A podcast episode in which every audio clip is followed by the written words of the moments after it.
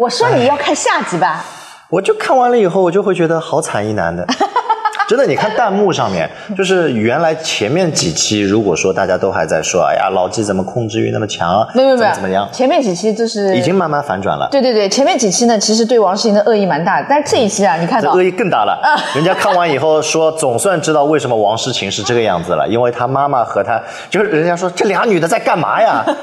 这组团来欺负老纪的吧？哎呀，我们来看一看昨天和今天这两期呢，基本上说的是他们分别单独行动之后嗯呢，每个家庭都出现了一个呃第三个视角，对吧？也一个呢，第三方出现在他们的这个谈话当中。对对对，不是第三者啊，是第三方。嗯那个王睡睡和张硕呢，是出现了王睡睡的姐姐姐这个姐姐呢，还是挺明事理的、啊。姐姐还可以就是一上来都说，哟，这姐姐这个说话讲话的艺术可以啊，嗯也是先说了一下自己妹妹的表达方式的问题，而且是指出了不止一次。对，她的平衡把握的很好。哎，端水大师。嗯，然后那个老刘和傅首尔呢，是出现了李松蔚老师，对对对是观察室当中的一个呃心理学专家。嗯，就是这前面这两对，我感觉这个第三方出现啊，嗯对于他们的自我认知啊，或者对于这段关系，他们确实是有点帮助的，而且都有积极的意义，有有有积极意义的。哎，有帮双方看清楚自己的，就照着镜子嘛。嗯就是有的时候自己太主观了，不知道自己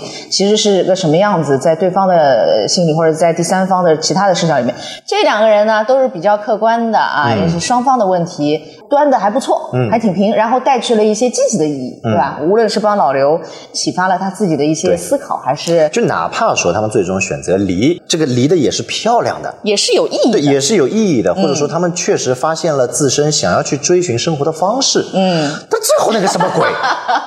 就是老纪后面说了，他说我一进门看到我就知道凶多吉少了。嗯，这个其实可能啊，嗯，就是我们能够读出一点他的这个潜台词。嗯，就是在之前他们的生活的过程当中，这个丈母娘其实是在他们两个人关系当中没有起到积极作用的。哎，那我有一个疑问嗯啊，就是好像老纪平时吵架会把视频发给丈母娘，这个行为的背后什么是那肯定？是这个样子，就比如说啊这个丈母娘一一直会说老纪这个不对那个不对，哦老纪说我要取证，我给你看到底谁的问题，是不是？哎呀，我觉得王诗晴的妈妈在这里边儿吧，嗯就是要么就是平时也对他俩不甚了解，不像王睡睡姐姐，其实睡睡平时跟姐姐沟通啊什么的，睡睡姐姐其实对于这一对呃观察，从呃相知相守到现在一路上都看过来，好像比较了解。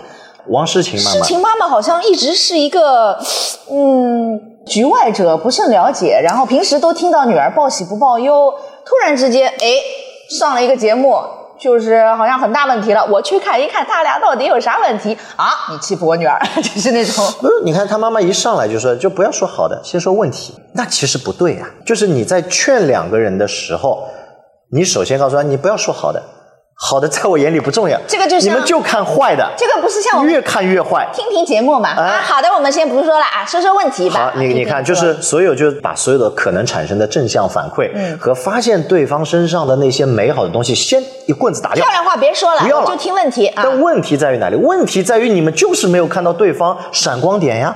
你们就是忽略了对方的付出，一直在看着自己，强调自己的付出，才会出现这么多的问题啊！妈妈有一个姿态啊，好像是哟、平时我听到的都还行啊，没这么不堪啊。这次上了节目了，我得去处理一下，就是那种，就是你说他这个角色真的，弹幕都说妈妈不够客观哈，就是弹幕，这是你看的弹幕都那么客气的吗？嗯我好像比你晚看两个小时，弹幕就不太客气了。哎，其实弹幕确实不客气挺多的，但是妈妈这个角度，我先说啊，其实对于自家的亲戚来说，他毕竟不像李松蔚老师，他是擅长做一些呃啊家庭治疗，比较专业，而且站的比较客观。虽然他李松蔚老师是傅首尔的好朋友啊，可能平时他跟首尔交流的也较多，但是他其实你看他。就单这一集来说，他反而留给老刘的时间是多的，嗯而且并且要单独跟老刘沟通。他就是因为平时可能在首尔的沟通当中，他可能觉得老刘的声音被忽视了。我听到来自老刘方的声音不多，嗯首先我要离老刘坐得近一点，其次我要多听他的声音，对吧？嗯这是一个非常客观的视角，然后也很专业。嗯、来自于亲戚的视角呢，你要说完全客观，好像也很难。但是呃，睡睡姐姐做的非常好的一点就是，她知道自己是作为睡睡亲戚的那一方，嗯，但是她也尽量的用更多的视角去观察了自己妹妹身上的不足，并且要在对方的面前指出自己妹妹的不足。嗯嗯。而诗情妈妈呢是，哎呀，我抱抱你吧。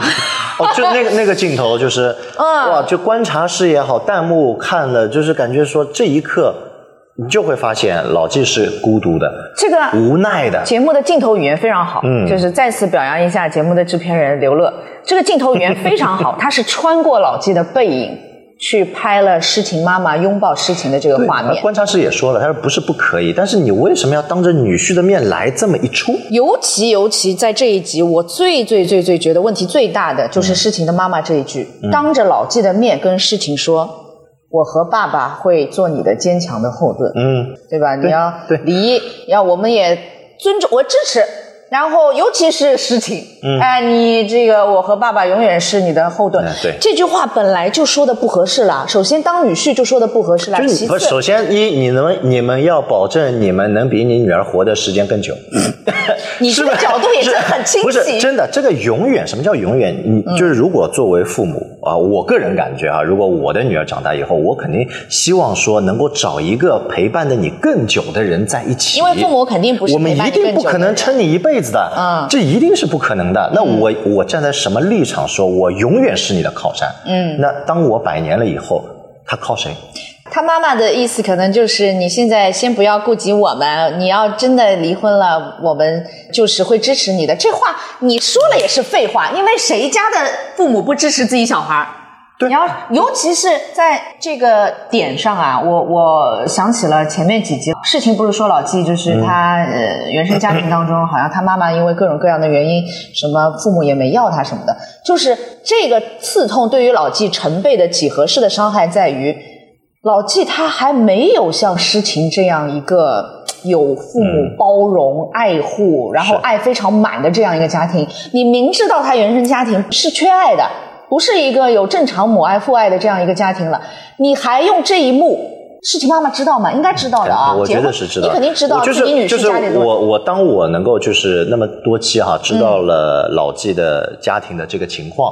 然后他们在做这样一个动作是什么感觉？就是老纪本身已经在流血了，对，我在你身上划几刀，我就用这个办法就告诉你，你看老纪，我我家庭是完整，你有这个挺残忍。他的行动语言是带着一丝不善的，或者他是故意要去遮伤他的。哦，是不是故意？我倒也不随便揣测人家哈。但是就如果是就比如说我我的处处是能够为其他的这个在场的人去考量的话，我会知道我尽量不。不要去做那些能够在他心目当中创伤口撒盐的动作。对他的原生家庭已经是缺爱了，然后你还跟自己女儿说：“我和爸爸是你坚强后盾。”合着怎么？老纪就没有坚强后盾了？老纪爸爸，他这句话有点这个意思，是吧？老纪爸妈，你你的你的坚强后盾，那个观察室孙毅不是还说：“哎呀，老纪好可怜啊！如果老纪妈妈来了，就不会这样了。”我内心想，老纪妈妈在哪里？就就是就是你看到那一幕，你慢慢的会有一种。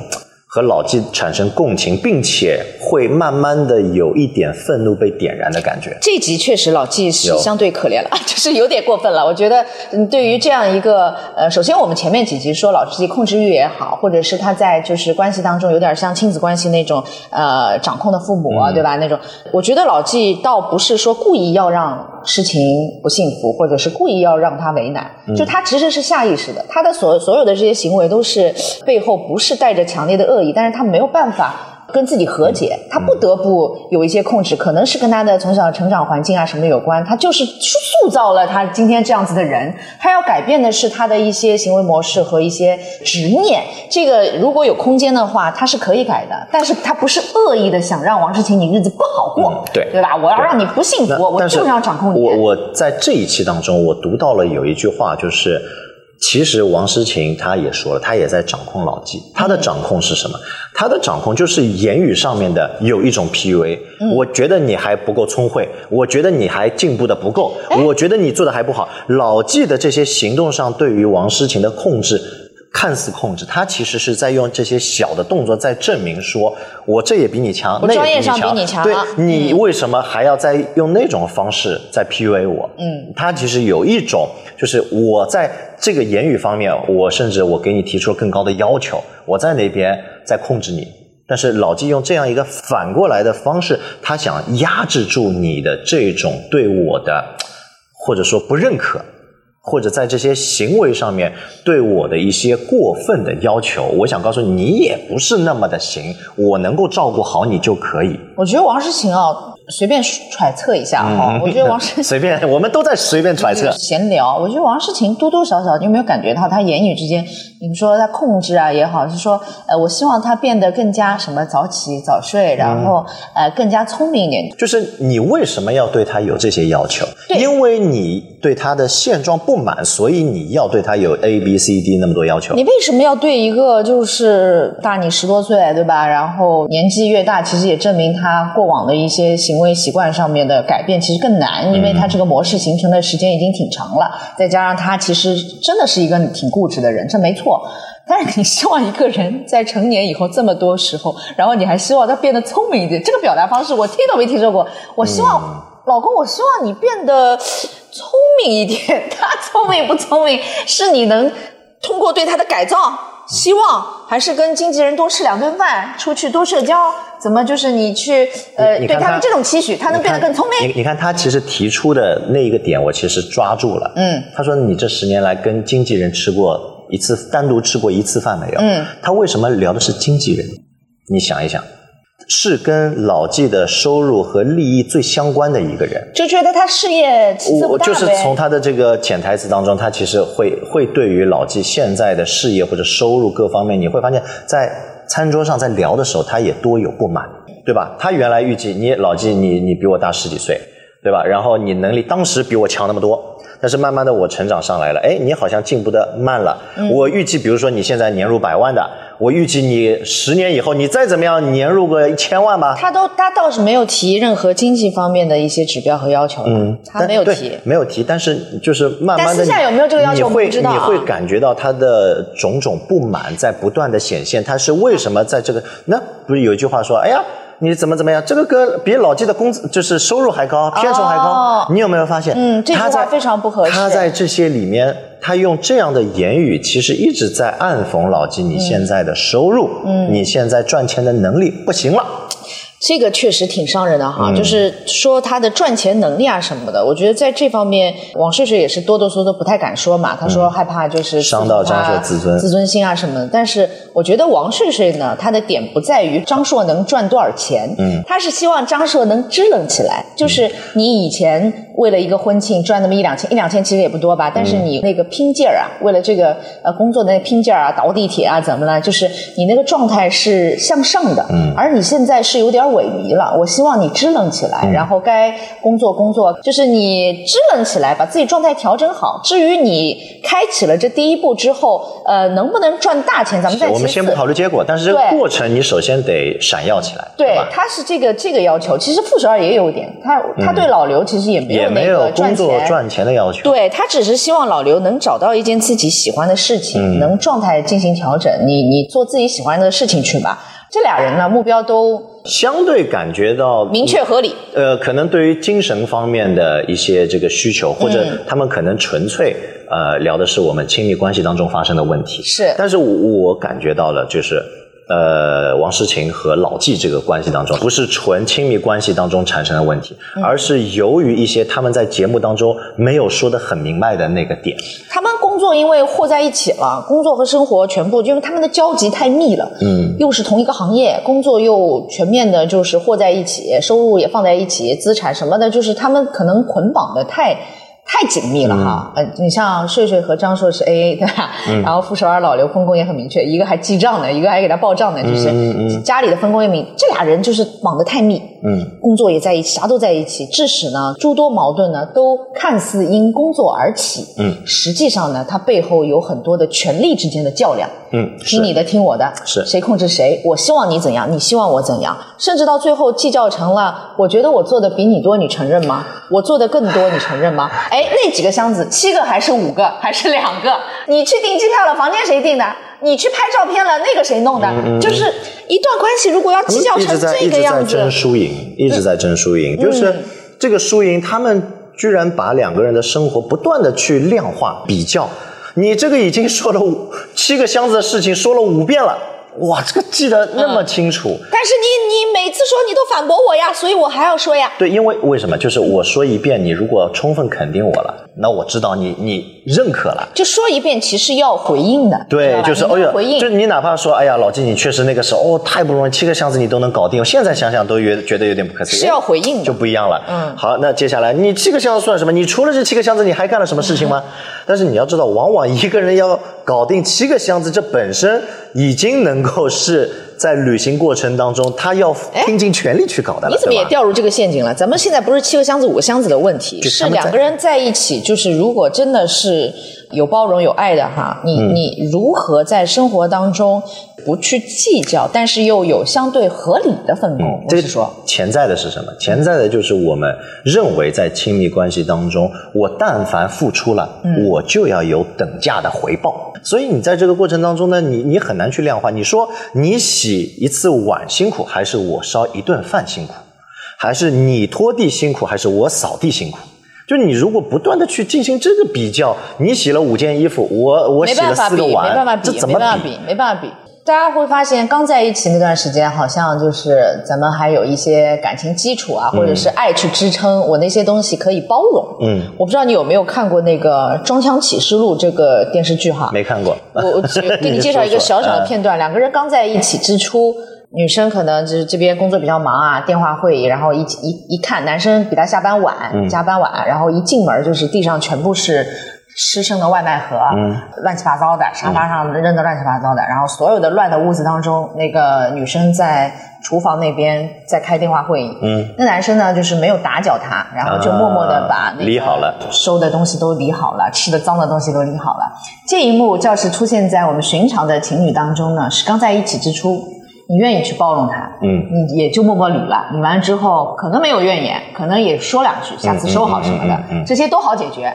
哎，这一幕如果还出现在婚姻几年之后，甚至十几年之后，你难保不会一进门儿那个怨气扑面而来吧？肯定会，因为你面对的压力也不一样。当你的那种亲密关系甜蜜期过了以后，其实更多的就是现实生活当中共同每个人有每个人压力，组成家庭以后，家庭也会有不同的压力。所以我要提出的一个问题啊，就是我也是嗯，千万对夫妻困惑的点就在于，一开始由爱包容的这些分工的嗯不计较，嗯这些呃谁多谁少无法量化，什么都道理大家都懂，不应该计较，应该包容。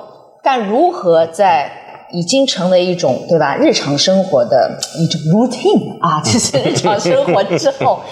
你还能这样，就是在相对合理的分工之后，不去计较那些小事儿，这个如何做到？因为首生活琐事真的挺容易吵架的。首先有一种人格叫 NPD，嗯 NPD 就是我知道自恋型人格障碍。哎那如果说两个人当中有一个人是这个样子的，那你们没有办法达成共识，那我们在不聊这个情况。关于这三对啊，网上出现的所有的，就是我觉得这是人均心理专家都在说、嗯啊，这个是 NPD 人格啊，这个是什么这个什么 D 人格，就是之类的。对对，这个我们先刨开这样的特殊情况，嗯，因为确实有一类人，你是怎么样都没有办法跟他好好分工相处，因为他就是不断索取，NPD 他就是只看到自己的付出，对只觉得自己做的多，看不见对方的付出，忽略对方。他是一一个就在你身边就不断的索取，只聚焦自己己，看我自己所得，我自恋型嗯哎，我怎么怎么样，就是他希望身边所有人都是围着他转，去给他。那那另外一种情况，刨除这种人格刨除这种情况，正常的其实家庭的管理和公司管理，它。有一些共同之处哦公司管理也来了它也是一种管理学，一种叫向上管理嘛，嗯，就是为什么现在很说什么零零后整顿职场啊，叫向上管理对就你在这个过程当中，还有一种就是合伙人的关系。嗯，那合伙人的关系，那我们怎么去让我们的这个合伙关系，大家的分工都得到彼此的认可？比如说，你擅长烧菜烧饭的，你在做这件事情的时候，你也挺快乐的，那你做，那你这个时候可以说，哎呀，我这个烧完饭了，那洗碗的事能不能麻烦我来做掉？那我们这个是达成了在这一件事情上面的分工，嗯对吧？因为你说吃饭啊、这个买菜、烧菜，然后洗碗，如果是我们每天都会面对的这样的事情的话，这件事情没分工好，就它积小成大。那这个事情在双方是不是有一种约定俗成的、心照不宣的这种默认呢？还是总有一方觉得啊，我做了这个，你就应该做那个，然后那个稍微做的不合适一点，我付出的多。啊，那问题在哪里？问题就是不交流呀。嗯，就是就很多人说，哎呀，这个不是应该有默契的吗？默契是怎么来？默契就是不断的交流，不断的交流。有有一天突然发现，我一个眼神，哎，我们才有默契。但你从一开始就认为感情先天的就能带给大家默契的话，它它其实不成立哎，长期看来是不成立的。你说到一个很重要的点啊，大家是不是对于默契的就太高估了？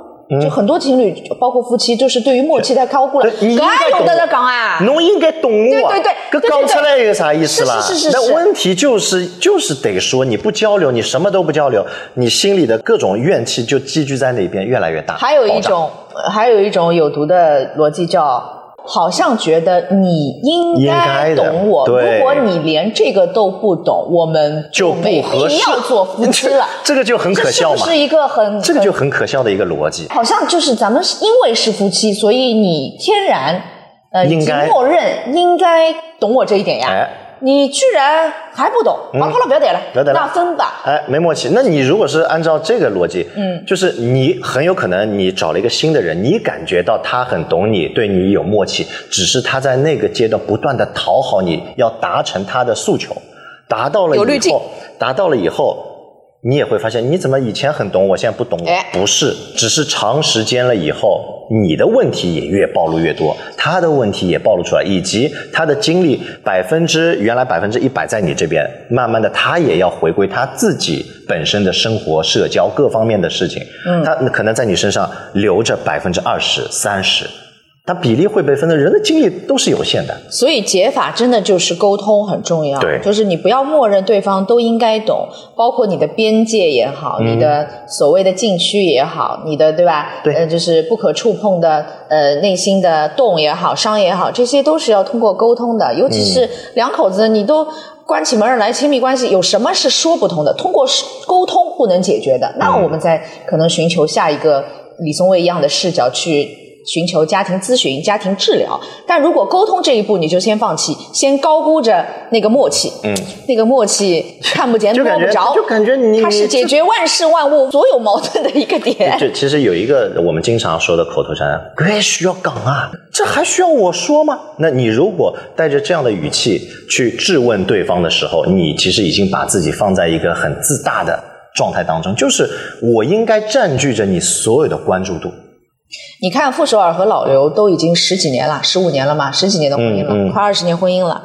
你说两个人生活在一起那么久，可还需要讲啊？这还需要说吗？哎，得说，在节目当中，你都能发现他俩互相没有因为没有沟通而产生误解的很多部分，包括傅首尔的愧疚感。老刘说：“你不必有愧疚感。”李松会说：“哎，你得先承认，嗯，先接受他这个愧疚，你可以没有，对但他不能心里不滋生这样的一个想法，对吧？你不，你你我叫你不用有愧疚感，他就没有啦。嗯，如果真的退一万步说，他们真的分开离婚了，傅首尔该面对的舆论，他还是要去面对的，嗯不是老刘说一句，大家不要去怪他啊，他没有伤害我啊，他不必有负负罪感啊什么的，这个也扭转不了舆论的方向，对吧？是包括老刘内心想要去什么探险啊、沙漠啊这些很浪漫的一些曾经自己想干的事儿，嗯，傅首尔说：“因为这些事情我没有一样想做的，对吧？我我我为什么这么鼓励他去做？是因为这些事情我不想，我不想陪你去做，嗯因为我不感兴趣，我不想做，所以我希望你去做。然后他还把这个行为在自己这边合理化，叫我给他的一种补偿。嗯，这个话他们两个私底下有没有公开的沟通过？可能“补偿”这个词儿在男的心里都会是一种能够刺痛他自尊的，我不知道啊，我瞎说的啊，可会不会有我不知道。从男性视角说，我要你补偿干嘛？他如果认了你这个补偿，他就等于背后承认了你曾经对我的亏欠。对吧？对他那个亏欠的部分，也就是附带承认了这么多年你冲在外，你贡献的多，我贡献的少，这个家庭对吧？你你对我是有亏欠的，有亏欠才有补偿，他整个逻辑就闭环了。嗯男的不一定愿意承认这个闭环。就是两个人首先就是把自己状态调整的更好一点，就不要想着说因为你我失去了什么，嗯，你要看到因为你我得到了什么。呃，就好比就是王世清妈妈一到现场，好的不用说，先说问题。嗯但其实不对，我们上来得先说好的，说完好的以后，你你慢慢的会发现，原来我们认为的问题，哎，可能都不一定是问题了。而且他只给王诗晴拥抱，我本来还以为他抱完这个得要抱那个，对对吧？毕竟他俩都承受了一些委屈和不开心。就是就是他们说话非常没有艺术就哎，就像弹幕说的，说哎呀，这俩这这俩母女真的是就绝配，配到一块儿去了。就是他们的这个方式，呃说白了，我作为男性哈，你带入老纪我视角带我带我不带入老纪视角，哪怕他们离了，我带入一个我单身。有没有可能和王诗晴在一起的那个视角？我你也有点害怕他妈妈是吗？我不是害怕他妈妈，害怕他们两个呈现出来的这个状态。你已经是他妈妈了，你过去怎么还他还跟王诗晴说，干嘛受那委屈呢？这个话的背后好像是就是干嘛看他脸色呢？嗯，就是你这个话，你私底下随便你怎么跟女儿说，咱不管。这妈的智慧你有待开启。就是自家妈谁不疼自己小孩儿？你私底下怎么跟他说都无所谓，嗯，但怎么能当女婿的面说呢？对吧？对，这个是就是基本，我觉得基本双方的父母啊，都都都应该有这个智慧，就是夫妻吵架，双方的父母在这其中的角色和站位应该是什么样？就是就是，比如说啊，我能接受，嗯，比如说王世清妈妈跟老纪单独在说的时候，哎，他可以以一个长辈对老纪说呢，你其实有哪些哪些问题，可以，对吧？但是他回到自己女儿面前，也要跟女儿说你存在什么什么问题，是的，但是你不能偏袒的就在这边跟着女儿闹老纪，你有这个一二三四那么多的问题，对吧？你有没有反省过？然后回过头。哟，好像看到老纪，我我因为在录节目，我要补两句，那你也有问题。哎，老纪，你 你你懂这个这个感觉吗？就是在录节目的时候，都呈现出的这样一种感觉，我就能够理解老纪为什么说我一进门的时候看到这个他妈妈坐在那边就凶多吉少。这顿饭吃的呀，就是把俩他他俩的关系就是急转直下了。前面好像还挺好哈、大家都觉得又挺甜的，撒撒糖了，是是是然后就这俩对，对啊根根本就不应该离。然后这顿饭吃完了之后，王志行仿佛得到了一个一个无形中的力量，就是马上就是，而且他后面在屋子里面那个状态哈、我我也挺明白，他那个当下可能不想再跟老季就这件事情继续聊下去。老季呢又急于想得到一个结果，你说咋的吧？我愿意改，你说这个行不行吧？老纪有点急了。嗯，呃，虽然他这个态度我其实挺肯定的，就是前面都说他固执哈，说你不信任我，在专业上面我是不让步的，但是他在那一晚哎，他做让步来，他说我愿意改哎，哎然后你需要我的时候，我还就是他整个姿态，咱们先不看他有没有真的改吧，行动上、态度上面，对吧？他已经做出了一个姿态，说我愿意改了，那其实已经是一个向好的一个挺积极的就就是一个改变了。老纪内心是非常在乎王然后王石老纪真的不想分，无论你从那个沉没成本也好，还是他真的就是他内心急的，他是觉得自己到了这个年纪了，他不可能再重新一切重新开始了，他有一个危机感，一个恐惧。咱暂且不说他是因为对王诗婷留存的爱让他不想离开，还是他有其他的一些危机感和恐惧感不想离开。总之，他这个婚真的不想离，嗯非常不想离，从头到尾，哪怕吵成这样了，他依然是否，他是唯一一个我观察过，他是唯一一个从来没有勾过事的人。嗯，然后王诗婷那晚不想聊了，他在那边，然后呢，快别说了，就是他整个状态，他的思维啊，停留在刚刚那顿饭给他的冲击上。就好多弹幕就就在那边说，就感觉到了就是王诗晴的一个狠，嗯心狠，嗯以及很冷。他在那一刻那一刻就是就是我说就是那一刻那一刻吧，那个弹幕是打出的都是对这些。对所以所以就是在这个过程当中，当然也还有后面哈、也有人说，哎呀，会不会是剧本？但是我感觉呢，呃，可能那一刻他不一定是剧本。那一刻不一定是剧本。老纪他的嗯这种由衷的会让别人跟他产生共情，就是他的那一种孤独，他渴望被身边的人在乎，能有人明白说，哪怕说哎呦老纪啊，你你好辛苦，好累的。你为这个家付出了很多，那一句话也够了。但是他更多的得到的就是我有多累，你知道吗？你老纪做这些是应该的，我一个女的都这么累了。而且老纪后面他在被采的时候说，我今天说多了，嗯显得我很计较。他后来有反思，他反思说，今天确实一个男的，如果你在饭桌上现在当着那个对方的妈妈在那边也说，呃，我觉得我做的多，你做的少，然后还就那个箱子啊，背这背那，这个就是在一个男的话语的感受当中，似乎是有好点小像显家子气了。得计较，但是但是在于什么？在于那一刻丈母娘是一个裁判，嗯。丈母娘没法儿，这个丈母娘没法儿，就是当裁判，就是就是有第三方在的时候，他们的吵架，他们为的是什么？为的是要裁判最终说哎。谁输谁赢。所以当王诗晴不断的在说自己做了哪些哪些，老纪觉得我平时也不跟你丈母娘说这些的，那我在这一刻我也想告诉你说，我也做了哪些哪些哪些。就不要只看到说王诗晴啊多累多累，我的累谁肯定过？总之，这个妈妈啊是太嗯，怎么说呢，就是没有起到积极的作用吧。这顿饭吃的也真的是挺糟心的。然后她给女儿传递的，其实看似哈，我真的觉得看似你说看似啊在帮着他。看似帮着他，给你支持后盾啊什么的，其实是把女儿在这段婚姻当中往外推了一把。对就是你嘴上说着我是万般希望你俩好，但是你那个行为上面其实没有没有积极的推进这两个人的关系，你没有想、呃希望他们好。你像我之前吵架的时候，我妈从来没有站在我这一方，就是我跟我老公吵架啊，但凡我妈在场的情况，目睹了全过程什么的，我妈的那个劝从来。她说，哪怕说少说一句，她一直拍我，扫杠去，扫杠去，她一直叫我关掉嗯。她也不完全的做一个裁判，说谁对谁非，但是她就没是法评判她但是她一直是叫我关掉。嗯，反正我当时你们话肯定多的呀，你老公怎么说得过你了？在当时那个状况下，我肯定是觉得妈妈你怎么不跟我站在同一阵线？嗯你是我的妈呀，你是谁的妈？但是他从来都没有站在我的。但是但是其实你事后你会考虑到说，妈妈的格局和眼界是大的，因为她是为了让你们感情和家庭变得更持久啊，所以她那个那一刻她不能够帮任何人。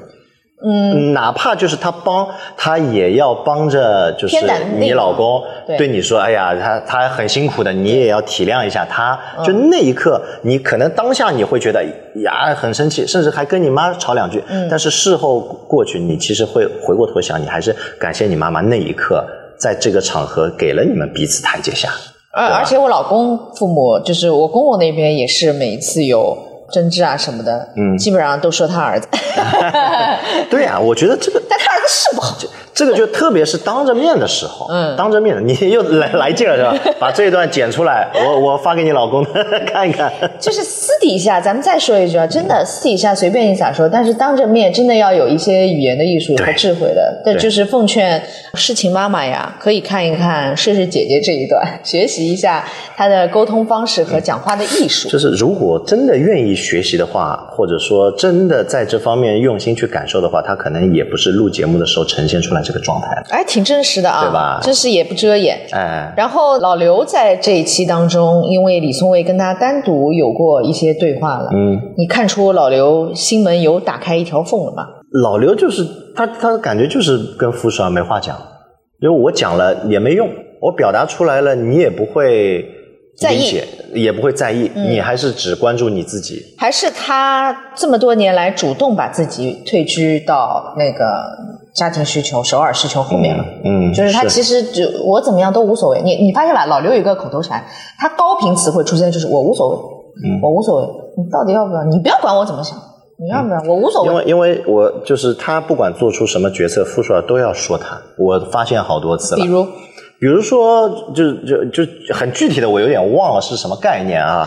就是比如说，我说啊、比如说我我说这两个东西，哎呀，我我觉得 A 挺好的，嗯傅少说，哎，我觉得 B 好，嗯，然后老刘如果说我就是要 A，是不是两个人可能吵起来？那老刘说那行，那就 B。傅少说你怎么那么没主见？就是不管他做什么样的结论，啊都会被傅首尔给怼一下。我知道你看到是哪一段了，你看到的是老刘和傅首尔以前参加的一个综艺，叫什么二十一天什么婚礼什么的。啊，对对对对对对。然后那，个在一个小店里面挑东西，对对对，对吧？对然后他在老刘那自己挑，然后你不要问我呀，你自己。然后老刘说：“你怎么那么没主见？”对对然后就是哪怕就是挑了好，因为你怎么挑那么难看的一个东西，就是你会发现他他不断做，不但这个做选择的过程被干涉了，结论也经常容易被否定。所以他就觉得我的我的观点或者我做出的选择可能不重要，我那我就不说。但我觉得这三对哈，王睡睡和张硕都有嗯不太成熟的地方，因为九零后的夫妻可能相处啊、磨合啊，就是他俩其实都有点儿呃太年轻。然后老纪和诗情也也有他们的一个结，嗯对啊，当然诗情他其实也也也。我不能，我自己也没有很大，也不能说人家太年轻，他不懂事儿。但是我觉得傅首尔挺大了，你也不小了。但是傅首尔和老刘，我觉得这两个人呢，都是很好的人，想方设法为对方考虑的人，嗯就是挺成熟的。是这三对当中，首先是中年夫妻了，然后也经过生活历练了，也走过那么多年。我觉得他俩在呃，就是谁更爱对方的时候，都指了自己嘛。嗯，傅首尔不是说，说明我俩都尽力了，内心还是炽烈的。是是真的，他俩都尽力了，而且他俩都是很好的人，都想要。傅首尔他的想法，我可能作为女生更共情一点，我觉得他是想要老刘支棱起来，然后、嗯哪怕这个婚离了，我也希望你过得好。哎，我我发现就是这个三对里面啊，女生都希望男生支棱起来，嗯，能够变得强大起来。